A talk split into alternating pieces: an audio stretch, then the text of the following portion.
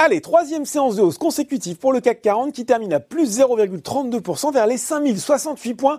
On est toutefois dans des volumes qui restent très limités avec 2,6 milliards d'euros échangés seulement. C'est un peu normal hein, dans l'attente de la décision de politique monétaire de la Fed demain. Outre-Atlantique, le Dow Jones grimpe de 0,5% vers 17h45 et le Nasdaq de 1,4% vers les 11 210 points.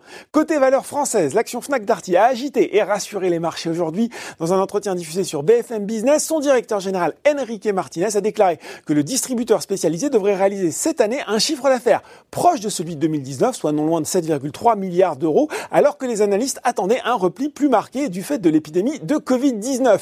Le baril de Brent repasse lui au-dessus des 40 dollars et ça, ça fait du bien aux parapétrolières Valorec en tête du SBF 120, mais aussi à CGG ou encore Technip FMC. La belle remontée du jour est en tout cas à signer Peugeot, le titre qui a perdu jusqu'à 3%, termine à plus 2,16%. La marque au Lyon a annoncé hier soir une modification de son accord de fusion avec Fiat Chrysler, notamment la participation de 46% de PSA dans l'équipementier Forestia, eh ben elle sera distribuée aux actionnaires du nouvel ensemble et puis FCA réduira son dividende exceptionnel à 2,9 milliards d'euros au lieu des 5,5 milliards d'euros envisagés initialement. Effet collatéral, en tout cas, Forcia signe le plus fort repli du SBF 120, moins 6,59%. Et puis Renault recule également pour sa part de 2,55%.